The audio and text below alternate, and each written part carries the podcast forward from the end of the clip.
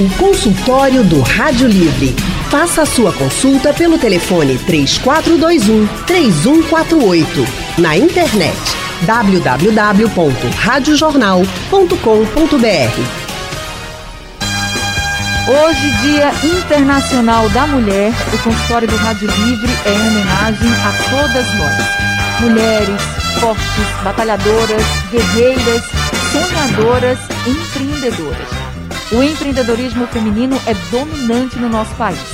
Temos 52 milhões de empreendedores no Brasil e desses, 30 milhões são mulheres, segundo a principal pesquisa de empreendedorismo no mundo feita em parceria com o Sebrae. Apesar do nosso sucesso no mundo dos negócios, muitas também são as barreiras que travamos diariamente. Por isso, estamos aqui para falar sobre empreendedorismo feminino e hoje o consultório é direto do Instituto JCPM aqui no bairro do Pina. Nós estamos com 30 empreendedoras aqui do Pina e de Brasília Teimosa para conversar, para debater e também inspirar você que está nos ouvindo agora e que sonha em ser uma empreendedora ou que já é, mas que quer melhorar cada vez mais.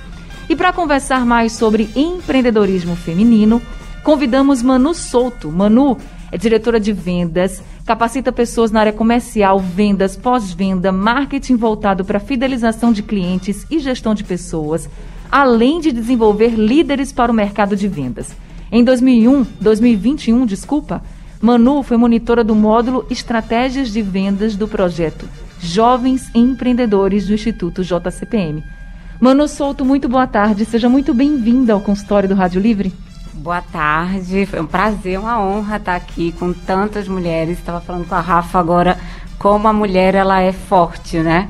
Tantas empreendedoras que não param, não, a gente não para, a gente quer sempre estar fazendo alguma coisa. É um prazer. Prazer todo nosso em ter você aqui com a gente. Quem também está com a gente é Rafaela Borges. Rafaela é estrategista digital. Ela é especialista em gestão de projetos e neurociência e comportamento é criadora da Case Marketing Digital, onde atuou diretamente nas diretrizes estratégicas e consultoria de clientes de diversos segmentos. Membro da Neurobusiness Society e atualmente é Product Manager no grupo JCPM e idealizadora da Case Marketing for Women. Olá. Rafa, muito boa tarde. Seja também muito bem-vinda aqui ao consultório do Rádio Livre. Muito obrigada, super feliz de estar aqui, tudo a ver com a nossa causa, né? E muito feliz também de ver tantas empreendedoras aqui para estarem compartilhando com a gente desse momento especial. E temos outra grande empreendedora aqui com a gente, que é a Marcela Montenegro. Ela é designer floral, empreendedora, criadora da Bonjour Flores. Marcela, muito boa tarde para você. Também seja muito bem-vinda aqui ao consultório. Boa tarde, obrigada pelo convite. Estou muito feliz de estar aqui, poder compartilhar e ter essa conversa com vocês. Gente, Marcela, ela criou a Bonjour Flores em plena pandemia, em abril de 2020. A gente estava aí no ápice da pandemia, os casos crescendo, as empresas muito preocupadas com o andamento né, da pandemia e dessa crise toda que a gente já vem enfrentando. E aí você criou a Bonjour Flores. Antes você trabalhava com o quê? É, eu era decoradora de eventos, casamentos, principalmente. E aí, sem poder ter eventos? E todos os casamentos cancelados em um mês. E a maioria dos meus casamentos eram em Fernando Noronha ou então em Balneário. Então muitos noivos eram de fora. Então foi rapidamente cancelado. Não teve alguns, tipo 10% deles foram adiados. Então eu me vi, né, desempregada em Verdade. plena pandemia, primeiro mês de pandemia. E aí como foi que surgiu a ideia assim, vou me reinventar, eu vou criar um, uma nova empresa, vou empreender, vou empreender em outro ramo, assim? É, eu já tinha muita inspiração pelas flores desidratadas, então em alguns casamentos eu sempre tentava incluir algum arranjo de flor desidratada, mas era muito limitado o meu conhecimento de flor desidratada, porque não era moda ainda, então muitos fornecedores não tinham tantas espécies. E aí, nunca imaginei ter floricultura, nenhum comércio, assim. E foi um presente de Deus em meio à pandemia, porque eu é, eu, um arranjo meu desidratou, que eu tinha feito em casa, estava treinando e fazendo vídeos na internet, assim, no Insta. Ele desidratou e após umas duas semanas eu comecei a selecionar as espécies que eu não conhecia e desidratavam. E aí A luz divina veio quando eu vi que estava chegando o Dia das Mães e comecei a fazer uns arranjos em casa para minha filha, assim, para o quarto dela. E foi quando eu já gostava desse, dessa parte minimalista, desconstruída. Eu levei muito o meu estilo de decoração, dos arranjos que eu gostava, mais vintage, assim, desconstruído, descolado, para esse universo de presentear. E aí eu queria dar esse. Eu sempre gostei da experiência sensorial.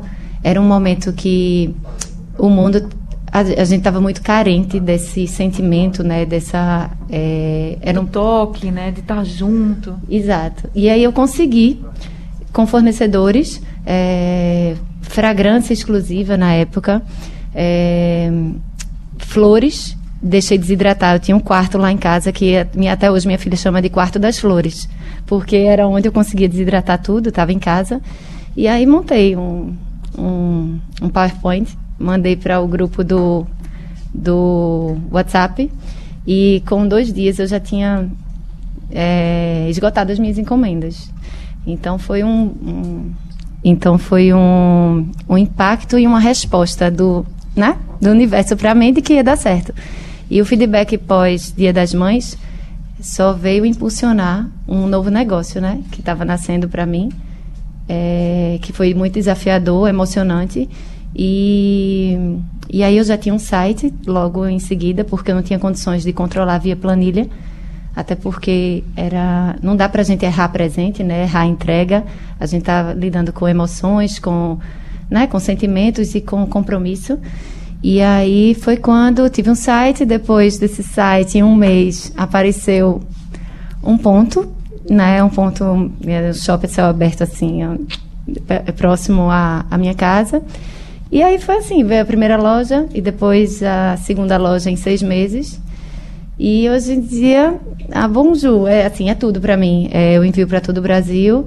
É, trabalho muito. Acho que o diferencial da marca foi eu passar muito a minha verdade, muito o meu conceito de sustentabilidade e minha preocupação, que muitas, a maioria dos clientes conseguem enxergar isso, e principalmente também o sentimento que tem através das flores. Todas as flores saem com significados. Então, quando é muito importante é, para mim é, validar isso em loja, no espaço físico também. Apesar de online a gente tentar transmitir isso através da fragrância, da embalagem, mas ao vivo eu consigo é, ter muito contato com o cliente de feedback, que é uma corrente do bem, sabe? Quando a pessoa, muitos chegam lá porque receberam e querem proporcionar a mesma emoção para a pessoa. Que lindo, que linda história, é. viu? A gente vai continuar ainda contando um pouquinho da sua história. Quis abrir já com essa história inspiradora aqui para todo mundo, porque no momento de muita crise, em que todo mundo estava muito preocupado, veio aí, como disse é. a Marcela, uma inspiração e deu certo. Agora, Marcela, Manu, ela fala muito sobre colocar a verdade no que ela está vendendo, no que ela está propondo para aquele cliente, para aquela família. Essa coisa de colocar a verdade Faz diferença na hora dessa venda? Faz total diferença. Uma das coisas que eu mais é, discuti na pandemia, inclusive com as meninas do projeto, é que a gente passou por um processo onde muita coisa mudou. Né? A gente não está mais na fase do tangível, de entregar aquilo que a gente pega, que é palpável. A gente está na fase do intangível, a experiência, que foi o caso do sensorial que você criou. Eu acho que é aí que foi a sacada dela, né? De entregar a experiência. Hoje em dia o, o cliente mudou muito o comportamento. A gente tá, a pandemia mudou o comportamento e a necessidade, tudo mudou. Então as pessoas elas estão querendo algo a mais, o plus, né? E isso faz toda a diferença, com certeza. Outra coisa que a Manu coloca é perceber, por exemplo, as pessoas, como a gente estava falando aqui, as pessoas estavam precisando, né, desse toque. Talvez essa questão das flores, como a gente ficou muito em casa, talvez essa questão das flores desidratadas, trazendo essa naturalidade para o ambiente, também tenha sido o ponto-chave do, do processo dela, do empreendedorismo dela.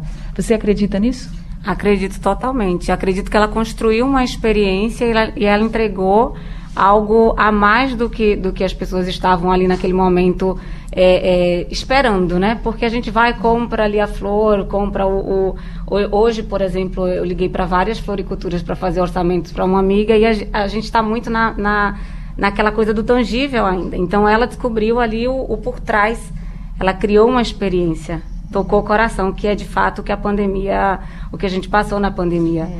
Eu, eu observei que na pandemia as pessoas estavam sedentas dessa, dessa atenção, dessa coisa do, do toque. A gente descobriu na pandemia que nós somos seres sociáveis completamente, que a gente Verdade. não vive isolado. Uhum. Então, isso foi foi muito interessante no, na, no projeto que ela construiu na empresa dela. Aí Marcela também colocou um ponto aqui que eu achei bem interessante. Ela disse que começou, né? Teve lá a ideia, começou a ver que, poxa, isso pode ser um negócio. E aí ela fez e mandou para o grupo do WhatsApp, usando as redes sociais, começando pela internet, que hoje é o caminho mesmo, assim, que eu acho que quem quer empreender pensa logo, vou começar pela internet, vai que dá certo, se der certo a gente vê qual, qual será o próximo passo. Como fazer isso, hein, Rafa? Como começar a empreender, você como estrategista digital, o que você diz para quem está nos ouvindo agora, assim como a Marcela começou, ela começou pelo WhatsApp, mas é só mandar mesmo pelo WhatsApp? Qual o diferencial que a pessoa pode apresentar né, para os clientes, os possíveis clientes? Perfeito. Acho que esse foi um ótimo tópico, porque Muita gente já começa com uma base, né? Ou com a base de um trabalho CLT que tinha antes, ou até com uma, uma boa base de amigos ali que também é seu consumidor final. Mas muita gente começa do zero, né? Não tem base, ainda não tem nome no mercado, ainda não tem nenhuma influência, digamos assim, no seu segmento. E aí, quando a gente está começando, a gente começa pedindo apoio da nossa rede, né? Então, assim, nas redes sociais não é diferente. E ela usou uma rede extremamente eficaz, que é o WhatsApp. Qual é a grande questão do WhatsApp? É que quando a gente compartilha, é interessante que a gente compartilhe já com algumas informações para que aquelas pessoas disseminem essa informação, né? Então, que a gente consiga de alguma forma viralizar aquela divulgação. E aí uma dica bem prática também para isso, né? Indo além do conceitual, existem muitas ferramentas hoje que a gente consegue utilizar para criar materiais bem bacanas com um aspecto super profissional e que a gente pode compartilhar no WhatsApp. Então, um exemplo disso é o Canva, que é um site bem famoso Sim. assim mundialmente e que dá uma cara profissional para artes. Você consegue fazer PDFs com link. E aí, por exemplo, você linka o seu Instagram e manda e pede para a família, pede para os amigos compartilhar. Então já é um compartilhamento diferente, né? Vai além daquele texto, a pessoa já consegue clicar, já consegue acessar o perfil. Então acaba sendo uma campanha que no começo, naturalmente, a gente precisa muito dessa rede de apoio. E não ter vergonha disso também, né? Porque todo mundo começa de algum ponto. Então a gente pode começar de um ponto que talvez a gente já tenha uma expertise na área por algum outro motivo que não é o nosso negócio, mas a gente pode começar do zero. E não tem vergonha nenhuma em começar do zero. Todo mundo começou de zero seguidores no Instagram, né? É verdade. Então é importante a gente ter isso em mente e ter a coragem de assumir isso e de pedir apoio. Que aí, organicamente, naturalmente, passando esse propósito, passando essa verdade que é muito própria da era atual do marketing, a gente muitas vezes apoia muito nossa estratégia no produto. Só para a gente ter uma ideia, estamos na era do marketing 5.0. Produto é o foco da era do marketing 1.0. No marketing 2.0, o foco era o consumidor. No 3.0, o foco era o consumidor, corpo e alma. Então já era propósito. 4.0 era o 3 mais digitalizado.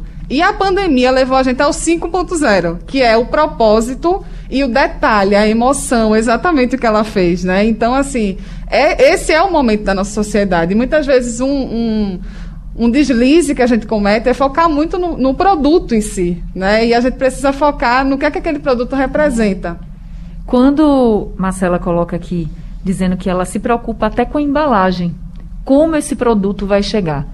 Isso é muito importante também, porque nada melhor do que você receber em casa algo bonito, algo que lhe traga assim o cuidado que a pessoa teve, né? Eu acho que quando você coloca assim, ah, a gente tem que hoje no marketing 5.0 a gente tem que pensar em tudo.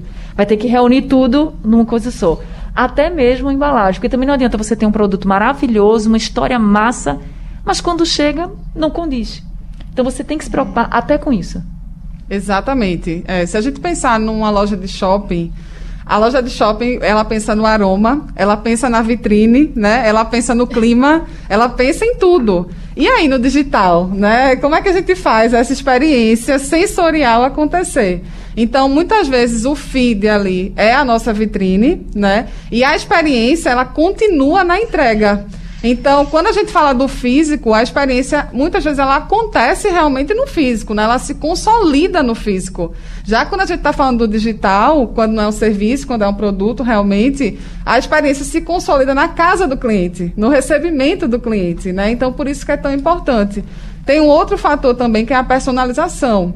E personalização, às vezes, a gente acha que é algo muito complexo, mas às vezes é só você usar a inicial daquela cliente, ou o nome, chamar aquele cliente pelo nome. Puxando um pouquinho já para a neurociência, o nosso nome é a palavra que a gente mais é, é, assimila, né? Desde que da barriga que a gente escuta o nosso nome. Então, quando gente, quem nunca passou pela situação de estar numa multidão e de repente falar assim, alguém me chamou, porque o nome da gente tem uma sonoridade diferente, a gente percebe de forma diferente. Então, quando a gente usa o nome num recadinho, ao invés de ser aquele recadinho impresso, até ser, mas ter o nomezinho ali, algo mais personalizado, isso também aprimora a experiência. Eu já pedi algo em casa e chegou com um bilhete escrito à mão, dizendo muito obrigada por você ter é, compartilhado essa experiência conosco. E aí veio a assinatura como da empresa, obviamente, mas como se fosse uma pessoa. E eu achei incrível. Eu disse, meu Deus, me ganhou só por isso. Assim, porque entregou do mesmo jeito como outras empresas, mas tinha um diferencial, que era ali aquele recadinho. Agora, a gente vai continuar falando mais sobre empreendedores, mas eu quero falar de um modo geral. Nós estamos aqui, Manu, com 30 empreendedoras. Já coloquei aqui que as mulheres são a maioria no empreendedorismo do Brasil. Mulheres sabem vender mais que homens? Eu acredito que sim. vou, vou sempre puxar para a gente, né? Eu acredito que a mulher ela tem uma sensibilidade que é muito necessária na hora da venda. É, é a, o ouvir, né? A gente precisa ter uma, uma sensibilidade no ouvir. A gente, a, quem vende soluciona algum problema. A gente está ali para solucionar algo. O homem, não desmerecendo, porque também são bons vendedores, mas eles têm uma agressividade que nós não temos na venda. E, e, a gente está passando por essa fase justamente que a Rafa falou. Todo ser humano ele tem uma plaquinha invisível, faça-me sentir importante. Essa coisa do personalizar, como fidelizou a Ana, isso acontece muito, eu falo muito para as meninas. Essa coisa de entregar o, o para você. A Rafa falou do nome, eu sempre nos meus treinamentos falo da data do aniversário. Não tem dia mais importante na nossa vida que o nosso dia, o dia que a gente veio. Tem mãe que vai dizer que é o dia que o filho nasceu. Mentira, esquece o aniversário dela que ela vai chiar. Não é o dia do filho, é o dia dela. Então, essa coisa de personalizar, essa, é, essa delicadeza, a mulher tem muito mais. Esse olhar atento, essa coisa de, de ver além, né? E a venda é muito isso. Essa habilidade a gente consegue desenvolver com, com mais profundidade, eu acredito. E aí, não desmerecendo os homens também, gente, a gente está defendendo aqui o equilíbrio, hein? O equilíbrio em todo mundo. É, tem ali, homem na sala. É, tem a leveza, tem a agressividade, e ali tudo vai se resolvendo junto. É por isso que a gente tem que caminhar juntos. Aí eu, eu puxei aqui esse assunto, porque a gente estava até conversando antes do consultório começar, de que muitas empresas investem mesmo em mulheres, não só a mulher que vai lá no front vender. Né? Você chega numa loja e tem muitas vendedoras mas não é só essa mulher. Se você perceber, as propagandas também, o marketing é muito voltado em cima das mulheres.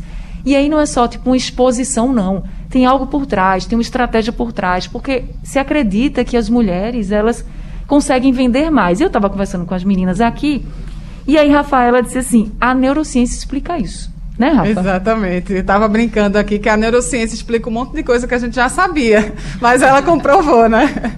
Então, é, a questão da sonoridade feminina, né, da imagem feminina, a gente associa muito ao afetivo, né?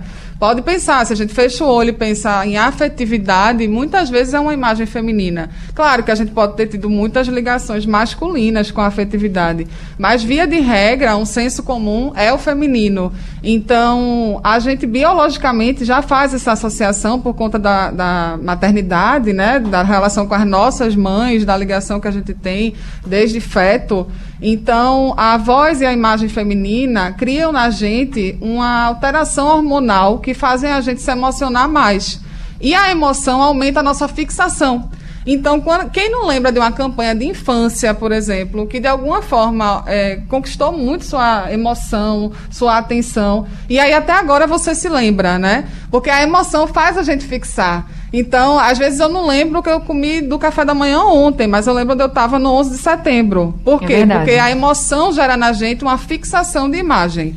Então, muitas vezes se usa a emoção como estratégia para a gente fixar uma campanha, uma marca. Porque, do contrário, às vezes a gente diz: Nossa, eu vi uma campanha sensacional. De quem era mesmo? Né? Então, você faz um excelente trabalho.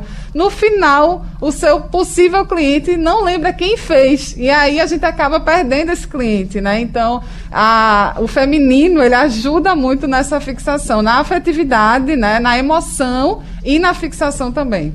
Isso vale para quando vocês que estão nos ouvindo agora estão começando a empreender se tornarem assim grandes empresas, mas vale também já no comecinho do zero ali já ir pensando e já ir montando um planejamento, uma estratégia para crescer com esse empreendedorismo. O consultório do Rádio Livre. Consultório do Rádio Livre hoje é aqui direto do Instituto JCPM. Nós estamos falando sobre empreendedorismo feminino. E nós estamos conversando com Marcela Montenegro, que é empreendedora, também Rafaela Borges, que é estrategista digital, e Manu Souto, que é especialista em vendas. Aqui no auditório do Instituto JCPM nós temos 30 empreendedoras do Pina e também de Brasília Teimosa. E a gente vai conversar com uma delas agora. Como é o nome da senhora? Boa tarde. Boa tarde, sou Zéza Costa, eu faço parte do grupo de reciclagem Brasília Teimosa. Eu queria fazer duas perguntas para a Manu. Manu Souto, né? Oi. É, Existem métodos específicos para o empreendimento ter êxito nos dias atuais? A, a segunda pergunta, eu tenho habilidade para artesanato. É, como posso saber se eu tenho é, perfil para o empreendedorismo? Obrigada, viu, dona Zeza?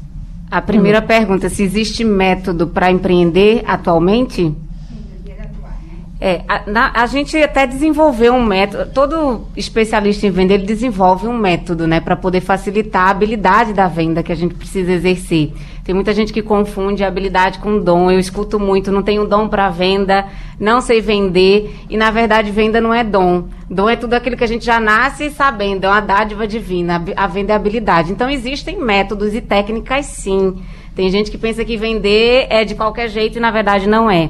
Existe estratégia, planejamento, as meninas aprenderam muito bem aí como desenvolver isso, mas cada especialista desenvolve um método. Eu, particularmente, trabalho o método Reload com as meninas, que é justamente trabalhar a emoção, como a Rafa falou, venda a emoção, trabalhar é, é, a entrega de personalização, trabalhar a, a estratégia de uma forma geral do público que a gente quer prospectar e fidelizar. Então, existe técnica sim. Ela pergunta também se como é que ela vai saber se ela pode ou tem o você falou que não é dom, né? O empreendedorismo, assim, mas como é que ela sabe se ah, posso ser empreendedora, por exemplo, já que ela tem talento aí para o artesanato? Só o fato dela ter esse talento para o artesanato, é, é já, eu já vejo como uma empreendedora. O que faltaria aí é só colocar esse artesanato na praça para vender. É desenvolver justamente uma estratégia de venda do seu artesanato, do que você fabrica, no caso, né? Que não deve ser difícil, porque hoje em dia as pessoas querem muito isso do manual, do afetivo. Então, eu acredito que você já é uma empreendedora só por fazer isso. Aí, Manu, qual seria assim o primeiro passo? Por exemplo, no caso do artesanato do Dona Zeza, qual seria o primeiro passo? Ela faz a peça, vai para o WhatsApp, ela coloca para as pessoas que estão mais próximas. O que você diria aqui para ela e para tantas outras mulheres e homens também que têm talentos e que não sabem por onde começar? É, o primeiro passo quando a gente. Eu, eu converso isso muito com a minha mãe, que ela também gosta de fazer artesanato, é primeiro cuidar da parte de precificação. para não errar, né, meninas? Precificação, entender o valor do seu produto, o valor do seu trabalho. Tem muita gente que paga para trabalhar. Então, o primeiro passo é entender qual o valor do seu produto. E o segundo é começar com essa rede de proteção mesmo, essa rede de apoio. É o WhatsApp, é, é Instagram, é, participar. Eu vejo muito em Recife feiras né, de, de artesanato. Toda, todo bairro tem uma feirinha, tem uma praça, tem acontecendo, e eu vejo que isso dá muito certo. Eu visitei há pouco a feira do Recife Antigo e eu vi muitas artesãs ali dando muito certo. Então, eu acho que começa com a rede de proteção de quem está mais próximo, porque quem está perto tem que acreditar na gente mesmo e participar dessas feiras que eu acho que é interessante para quem trabalha com artesanato.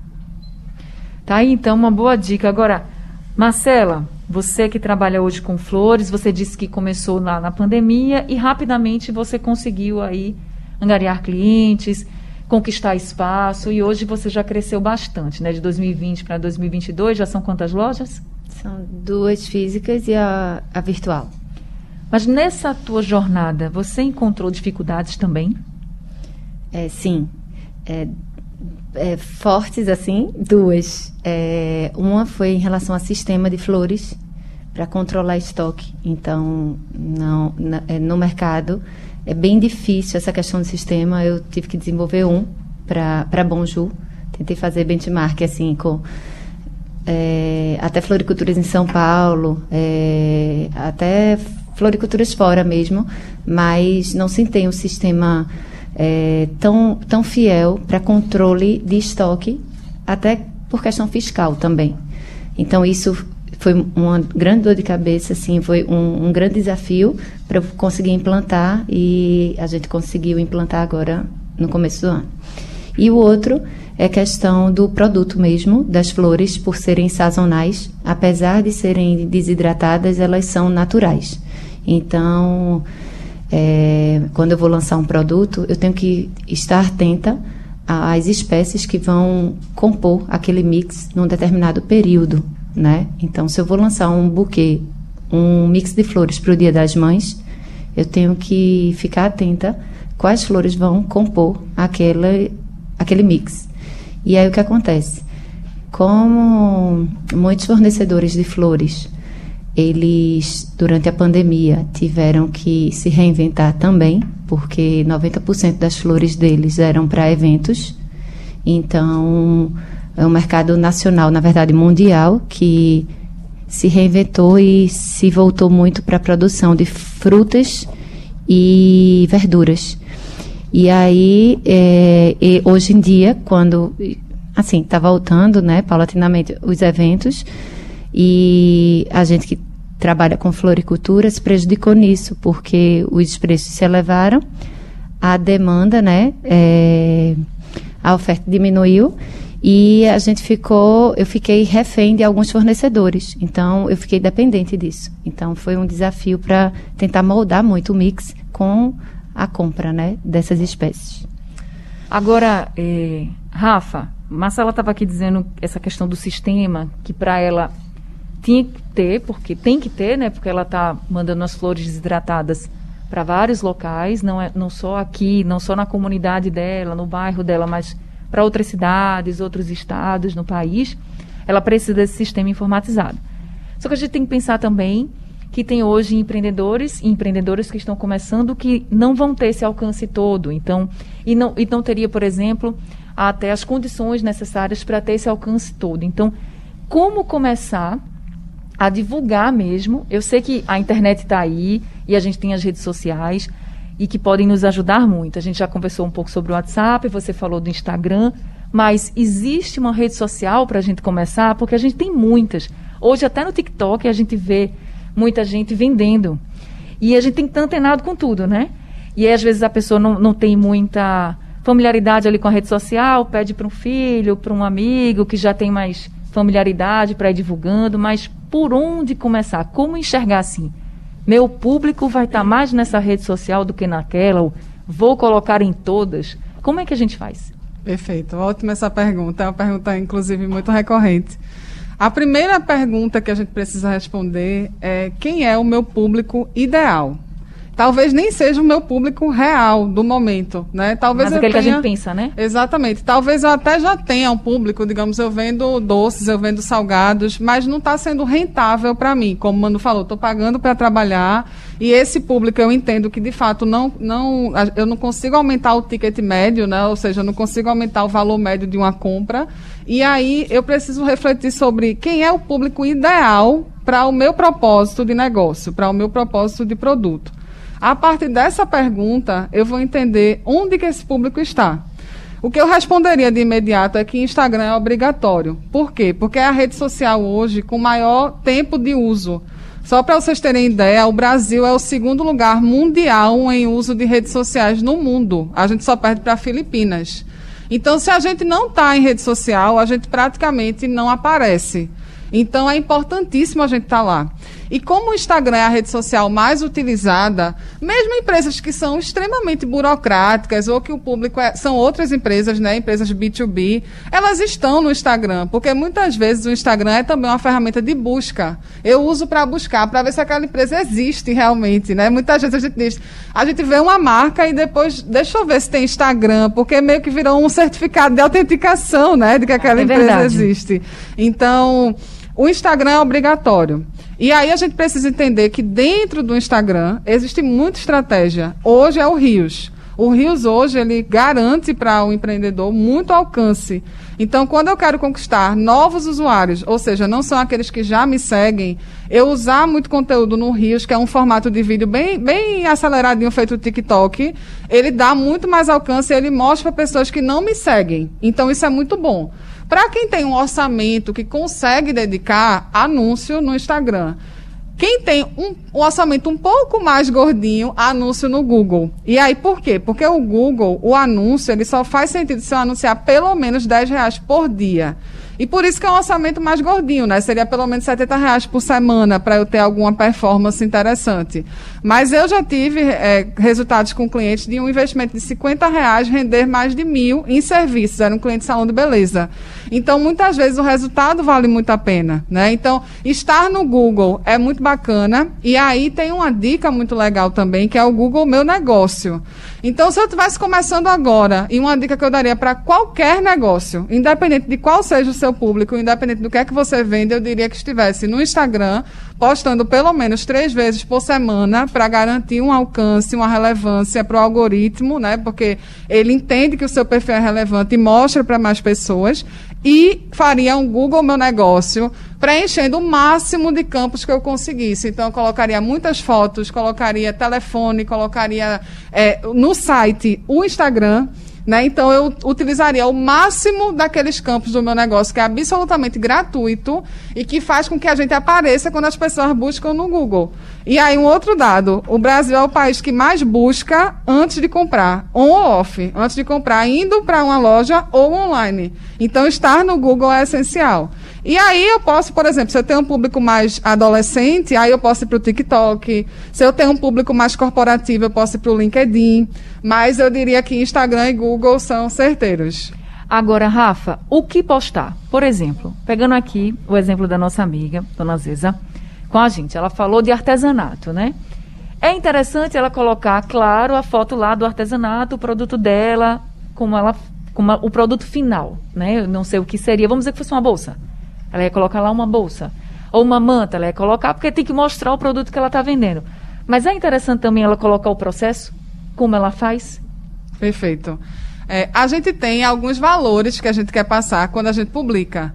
E muitas vezes a gente quer publicar não apenas pela venda direta, porque se a gente só faz post de venda direta, a gente vira uma propaganda. E as pessoas não seguem perfis por propaganda, as pessoas seguem perfis porque gera algum valor para a vida delas. A gente não segue um perfil se disser assim, aqui só propagandas, né? Então a gente quer dica, a gente quer conteúdo. Então, por exemplo, usando esse exemplo do artesanato, uma primeira pergunta que eu faria é: o que é que faz as pessoas comprarem o meu artesanato? Qual é o valor que o artesanato traz para elas? Por exemplo, pode ser gerar um impacto na decoração da casa. Pode ser um artesanato mais regional, então as pessoas compram para presentear Pode ser um artesanato mais focado em casa de praia, casa de veraneio, então é para dar aquele, aquele clima mais rústico.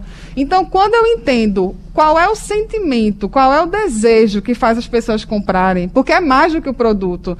É, basta a gente pensar nas nossas experiências. Quando a gente vai para uma loja de roupa, a gente vê uma roupa que gosta, mas a gente não está olhando aquela roupa em especial, a gente está se imaginando nela.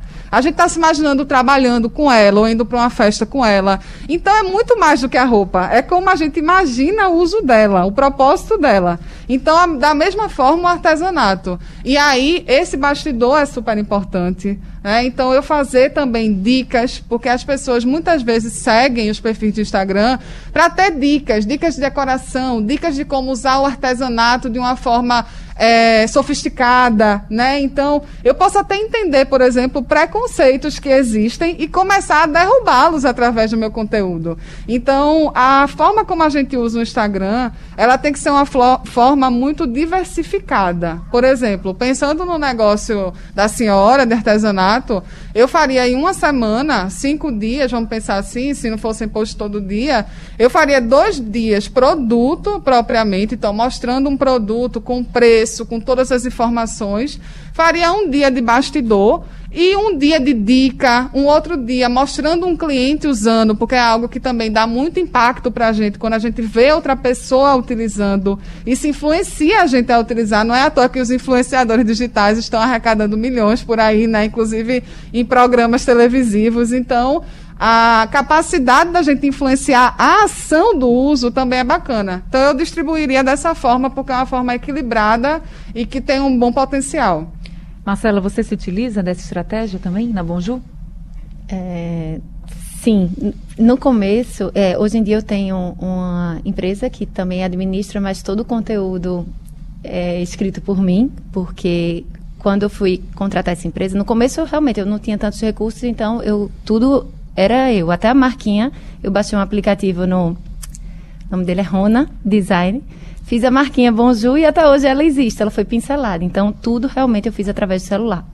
E aí, é, eu tirava fotos, tentei, assim, peguei um celular, né, até do meu marido na época, que tirava aquele formato 3D assim. Então, depois eu peguei uma, uma, uma fotógrafa, fiz uma, uma permuta com ela, porque nesse momento o importante é a foto estar tá muito bem, bem produzida.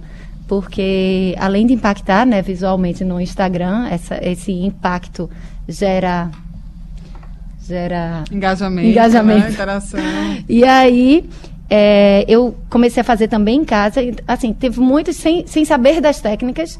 Eu já, já vi que estava fazendo isso porque eu achava interessante. Quando eu pesquisava no Insta né, das outras marcas. Então, fazer o buquê, separar as espécies, esse, essa parte do manual, porque a gente faz muito produtos personalizados. Então, a parte da escrita também nas peças. Quando é, esses posts são feitos, tem muito engajamento, assim, tem muita repercussão. Então, eu noto toda vez quando tem uma musiquinha, um vídeo rios, então é, eu faço muito na loja. Quando eu entro na loja, o Rios é fácil até depois que você aprende. Você faz assim, depois vem, vem brincando na loja, né? os movimentos, bota efeito. E aí fica até mais profissional. E essa parte, coloca a musiquinha, vem toda essa experiência, né? Que, que dá um resultado bem, uma repercussão. Agora, Manu, isso tudo que a gente está falando aqui é uma estratégia de marketing, mas que vai realmente refletir nas vendas.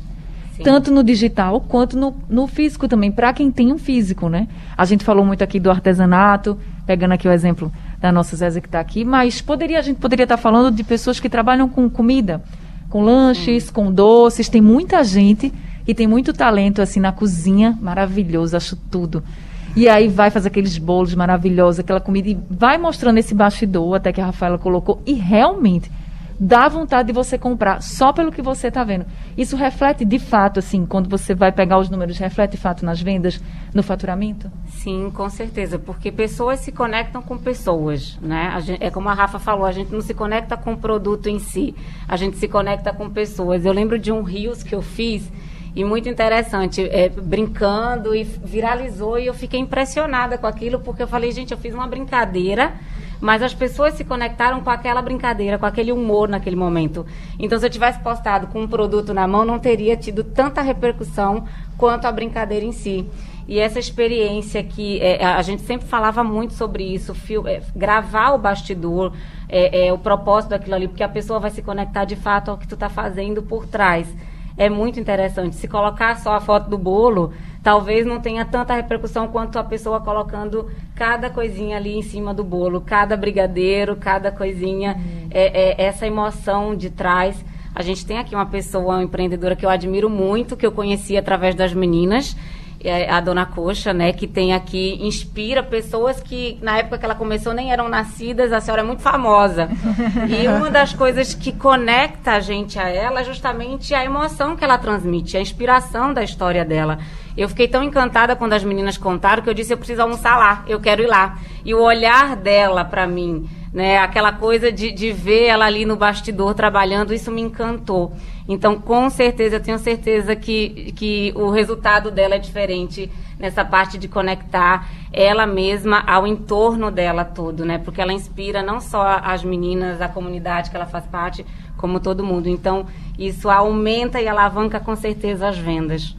Aí, Dona Coxa, eh, hoje apareceu lá na TV Jornal, no TV Jornal Meio Dia, também aqui na rádio a gente contou a história dela, que começou aí vendendo seus salgados e hoje está empregando gente, é realmente muito famosa aqui. Parabéns, viu? Parabéns pela luta de todo mundo. Mas aqui a senhora representando todas as mulheres que estão aí na luta todos os dias para conseguir o seu espaço, seja onde for. E aqui a gente falando muito desse empreendedorismo. Isso que você trouxe, Dona Coxa, é importante também, porque a gente está focando muito no digital, porque hoje as pessoas vão para o digital mas também querem o físico. E a gente também precisa se preocupar com o atendimento físico. Não adianta de nada, tá lindo na rede social, tá top, chega na hora, o atendimento é ruim, não tem esse cuidado, esse olhar não fideliza, né? É igual o desenho animado do Papaléguas que a gente vai andando e tudo vai desabando atrás. O fidelizar é muito importante. Tem gente que se preocupa tanto em prospectar que esquece da fidelização. E, e quando a gente fideliza, a gente não precisa se preocupar em prospectar tanto, porque quando a gente fideliza, aquele cliente que a gente fidelizou vai trazer novos clientes. Então a fidelização é muito importante. O atendimento do físico é muito importante. Não só do físico, como do digital. Tem gente que peca muito no digital porque não humaniza. E até o digital hoje tem que humanizar. Não adianta só robotizar. Eu mesmo, quando eu mando uma mensagem que eu vejo que vem um robô falando comigo, eu já não quero mais. E quando eu vejo que a pessoa me chama pelo nome, eu digo, opa, e quando chama Manu, melhor ainda, apelido. É. então, isso fideliza de verdade. Aí a gente constrói um terreno sólido. É o que eu sempre falo quando eu dou treinamento pelas empresas. O erro está aí, a gente se preocupa muito em novos clientes, em novos clientes, e a gente esquece que aquele antigo cliente pode trazer muitos outros clientes. Então se preocupem mais em fidelizar, em tornar o terreno sólido, para depois, através deles, naturalmente se prospectar. O consultório do Rádio Livre. Consultório do Rádio Livre hoje, aqui direto do Instituto JCPM, no bairro do Pina, falando sobre empreendedorismo feminino nesse dia 8 de março, Dia Internacional da Mulher. Nós estamos conversando com Marcela Montenegro, que é empreendedora, Rafaela Borges, que é estrategista digital, e Mano Souto, que é especialista em vendas. E tem uma das nossas ouvintes que mandou aqui um áudio para a gente, falando um pouquinho desse consultório de hoje. Vamos ouvir a mensagem dela. Boa tarde, Anne e queridas empreendedoras, mulheres de grande orgulho para nós. É, eu sou Inês, estou é, muito orgulhosa desse programa por nós e parabenizar. Muito, muito bem colocado o assunto. Muito bom. Quero parabenizar e dizer que estou longe, mas com o coração no Brasil. Sou de Recife e estou aqui na Flórida, em Orlando. Um beijo a todas e parabéns, sucesso às novas empreendedoras e as que também estão no auditório. Muito prazer. Dona Inês, muito obrigada. Recebo os aplausos aqui das meninas. Dona Inês está na Flórida ouvindo a gente. Muito obrigada, viu, Dona Inês? A senhora é uma querida. A gente fica muito feliz também de poder estar tá inspirando a senhora aí, mesmo de tão longe, é a Rádio Jornal, falando de Pernambuco para o mundo, é como eu sempre digo. Agora, temos também a participação aqui das nossas empreendedoras. Como é seu nome? Hanna. Oi, Hanna. Boa Oi. tarde, seja bem-vinda, viu? Obrigada. Então, meu nome é Hanna, eu vendo camisas e eu sou daqui do Pina mesmo. E eu queria aproveitar para fazer uma pergunta para Rafa, que a propósito já acompanho o trabalho dela há muito tempo e é basicamente. Eu sou cliente, tá? Só para constar. É, é verdade. É, foi quem me ensinou a, a, é, a, iniciar no empreendedorismo e hoje é cliente da minha lojinha, inclusive. Então, Rafa, você disse que a gente tem que aparecer, que a gente tem que é, se mostrar ali no Instagram, na internet. E eu anotei aqui sobre a gente mostrar produtos, o bastidor, dicas mas como diferenciar as postagens do feed para os stories, porque talvez isso seja para o feed, mas como eu vou alimentar os stories, já que deve ser uma coisa bem recorrente. Perfeito. Para quem não tá vendo, tá ouvindo aí, Hannah tá com a camisa Girl Boys, né? Bem combinando com o momento. É, ótima pergunta. Quando eu falei do Instagram, né, eu falei que existe uma diversidade de formatos e esses formatos eles têm propósitos diferentes. Então, quando a gente faz um post no feed, que é aquela vitrine, né? Quando eu entro no, no, perfil do Instagram, aquela vitrine que eu vejo é o feed, aqueles quadradinhos, né? Que se eu apertar, eu abro um post. E existem os stories, que eles expiram com 24 horas e que eu posso também fixar para eles ficarem ali nas bolinhas que se chamam destaques. Então, nos stories, normalmente se espera posts mais espontâneos, mais orgânicos. O feed ele pode ser um espaço de posts mais pensados. É aquela foto um pouco mais produzida, que você fez um ensaio, ou que você pensou no cenário, é, cada detalhe, né? É aquela arte que você fez no Canva ou em alguma outra plataforma. Existem várias, gente. Tem um aplicativo chamado Adobe Spark e o Canva são os meus favoritos, assim, para quem não está acostumado a, a, utilizar arte, a fazer arte.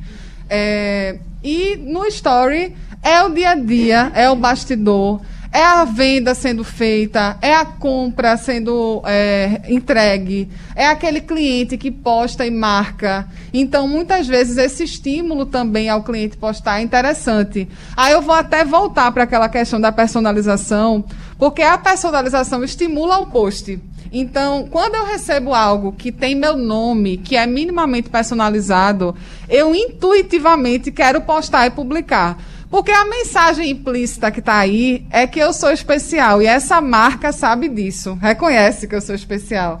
Então, essa é também uma estratégia para eu ter mais menções no Story. E o legal do Story é você poder repostar essas menções. E aí também vale aquela questão de pedir aos amigos para publicarem, para marcarem e repostar essas marcações. Então, muitas vezes a gente vê uma publicação de uma marca que está começando, não está muito valor. E aí, quando a gente vê todo mundo postando, a gente volta lá e diz: não, peraí, tem alguma coisa aqui que eu perdi, né? Que tem relevância. Então, quando a gente olha para o story, é muito mais esse post orgânico, que a gente chama mais espontâneo, mais dia a dia. E você pode expandir, inclusive, seu conteúdo, né? Então, se eu sei que o meu público é um público jovem feminino, por exemplo, eu vendo camisetas, esse é meu público, eu não preciso só falar das camisetas. Eu posso fazer várias, várias dicas, vários tutoriais. Eu posso dizer como fazer sua camiseta longa ficar como um cropped. Eu posso fazer como customizar sua camiseta para parecer uma abadá de carnaval. Ou como combinar sua camiseta para ir para balada à noite, né? Ou eu posso até expandir. Eu sei que meu público gosta de moda, então eu posso trazer a, as tendências que eu mais curti na Semana de Moda de São Paulo, né? Então dá para a gente explorar esses conteúdos, porque aí você se torna relevante para o público e aí o produto, ele às vezes até parece coadjuvante, mas ele está sendo muito percebido, né? E no final acontece a venda. Te respondi? Ok. Agora, para a gente finalizar aqui o nosso consultório, Manu, rapidamente o que a pessoa precisa, o empreendedor, a empreendedora precisa pensar para precificar o seu produto, o seu trabalho? É boa essa pergunta, porque tem muita gente, por exemplo, que é, trabalha com vendas de catálogo, por exemplo. O produto ele já vem com aquele preço, vendo é, uma marca que é do catálogo, então é fácil, quando já vem ali com o preço, a gente já sabe o que, que é a lucratividade, o que, que é o investimento, o que, que eu tenho que pagar para a empresa. Quando eu fabrico, como a dona Zéza, que é do artesanato, eu preciso tomar muito cuidado quando eu faço o bolo, né? Quando eu fabrico aquilo ali, eu preciso anotar tudo que eu estou investindo, tudo que eu estou colocando. Eu lembro que quando eu comecei a trabalhar na área de venda, eu vendia um batom e achava que eu estava rica e gastava o dinheiro todo. e dizia, vamos todo mundo comer pizza. E na verdade eu esquecia que o dinheiro daquele batom não era todo meu. Ali tinha o, o, a parte da empresa e o que me cabia, né? E, e até a passagem do ônibus, se eu precisar me deslocar, eu preciso anotar.